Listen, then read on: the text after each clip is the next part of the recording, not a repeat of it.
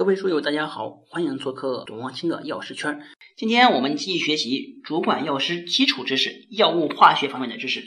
今天我们学镇痛药，先看镇痛药的分类。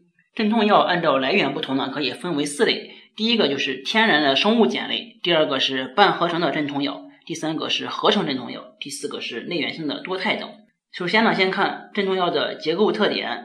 吗啡及其合成代用品呈现镇痛作用，主要原因呢是通过与体内具有三维立体结构的阿片受体结合，产生了相互作用。因此呢，阿片受体模型是咱这一块的一个重点。根据这一模型呢，吗啡及其合成代用品必须具备以下三个特点。第一个特点呢是分子中具有一个平坦的方环结构，与受体平坦区通过范德华力相互作用。第二个是分子中有一个碱性中心。并能够在生理的 pH 下部分电离成阳离子，以便与受体表面的阴离子部位相结合。第三个是分子中的苯环以直立键与派定环相连接，使得碱性中心与苯环处在同一个平面上，以便与受体结合。派定环的乙称基突出于平面之前，与受体上一个方向适合的空穴相适应。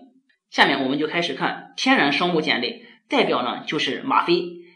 吗啡呢是从罂粟壳的果浆中分离出来的，它具有良好的镇痛、镇咳和催眠等功效。吗啡结构中呢有五个手性碳原子，因此呢它具有旋光性。天然的吗啡是左旋体。吗啡结构中呢含有酚羟基和舒氮原子，因此呢它显酸碱两性。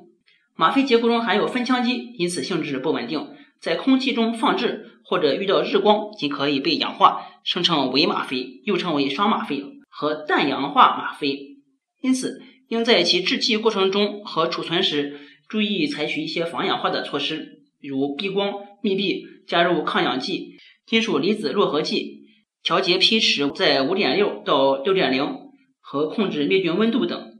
吗啡与盐酸或者磷酸等溶液共热，可脱水，经分子重排生成阿普吗啡。阿普吗啡对于呕吐中枢有很强的兴奋作用。可用于误食毒物而不易于洗胃的患者的催吐。吗啡在体内代谢，除生成少量较吗啡活性低、毒性大的去甲吗啡之外，大部分在体内与硫酸或者葡糖醛酸结合之后随尿排出。吗啡是一个泌尿受体的强效激动剂，镇痛作用强，但对中枢神经系统也有抑制作用，具有镇静、镇痛、镇咳及抑制肠蠕动的作用。临床上主要用作镇痛药。还可以用作辅助的麻醉药。吗啡的构效关系里面，十七位的舒胺氮原子是影响镇痛活性的关键集团。不同取代剂的引入，可使药物对阿片受体的作用发生逆转，由激动剂变成拮抗剂。比如氮甲基换成烯丙基，可以生成吗啡类镇痛药的拮抗剂，就是那洛酮。三位酚羟基被醚化和酰化之后呢，活性和成瘾性均会降低。六位的醇羟基如果被氢化、酯化和氧化或者去除之后，活性和成瘾性均会增加。七八位的双键被还原，活性和成瘾性也是都增加。下一个我们看合成镇痛药，合成镇痛药的代表呢就是盐酸派替啶。盐酸派替啶的水溶液用碳酸钠溶液呢可以碱化，可以析出有利的派替啶。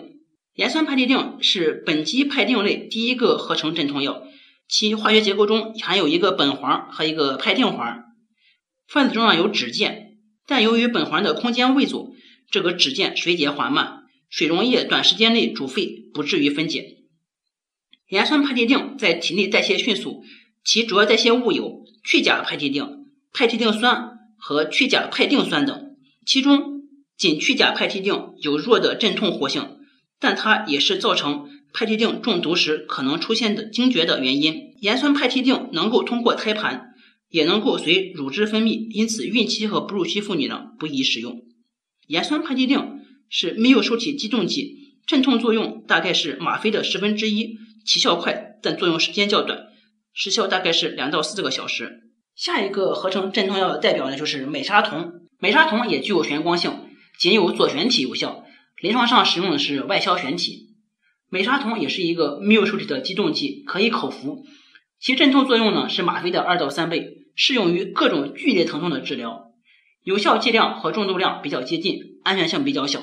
美沙酮的分子中含有氨基酮结构，临床主要用于吗啡海洛因成瘾者的脱毒治疗。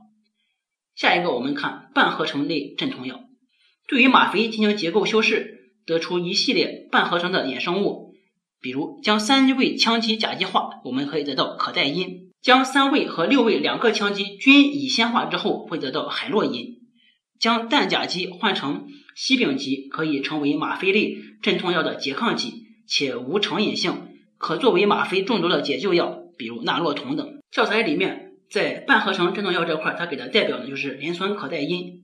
磷酸可待因呢又名甲基吗啡，它在空气中逐渐风化，易溶于水，水溶液显酸性，具有左旋性。磷酸可待因分子中没有游离的酚羟基，性质呢比吗啡稍微稳定，但是遇光之后呢仍然会逐渐变质，需要避光保存。好，这就是这一节的所有内容。我们下一节讲胆碱受体激动剂和拮抗剂。谢谢大家，我们下节再见。下载知识星球，找董望清的药师圈，每天十分钟，帮助您在潜移默化中轻松掌握药学专业知识。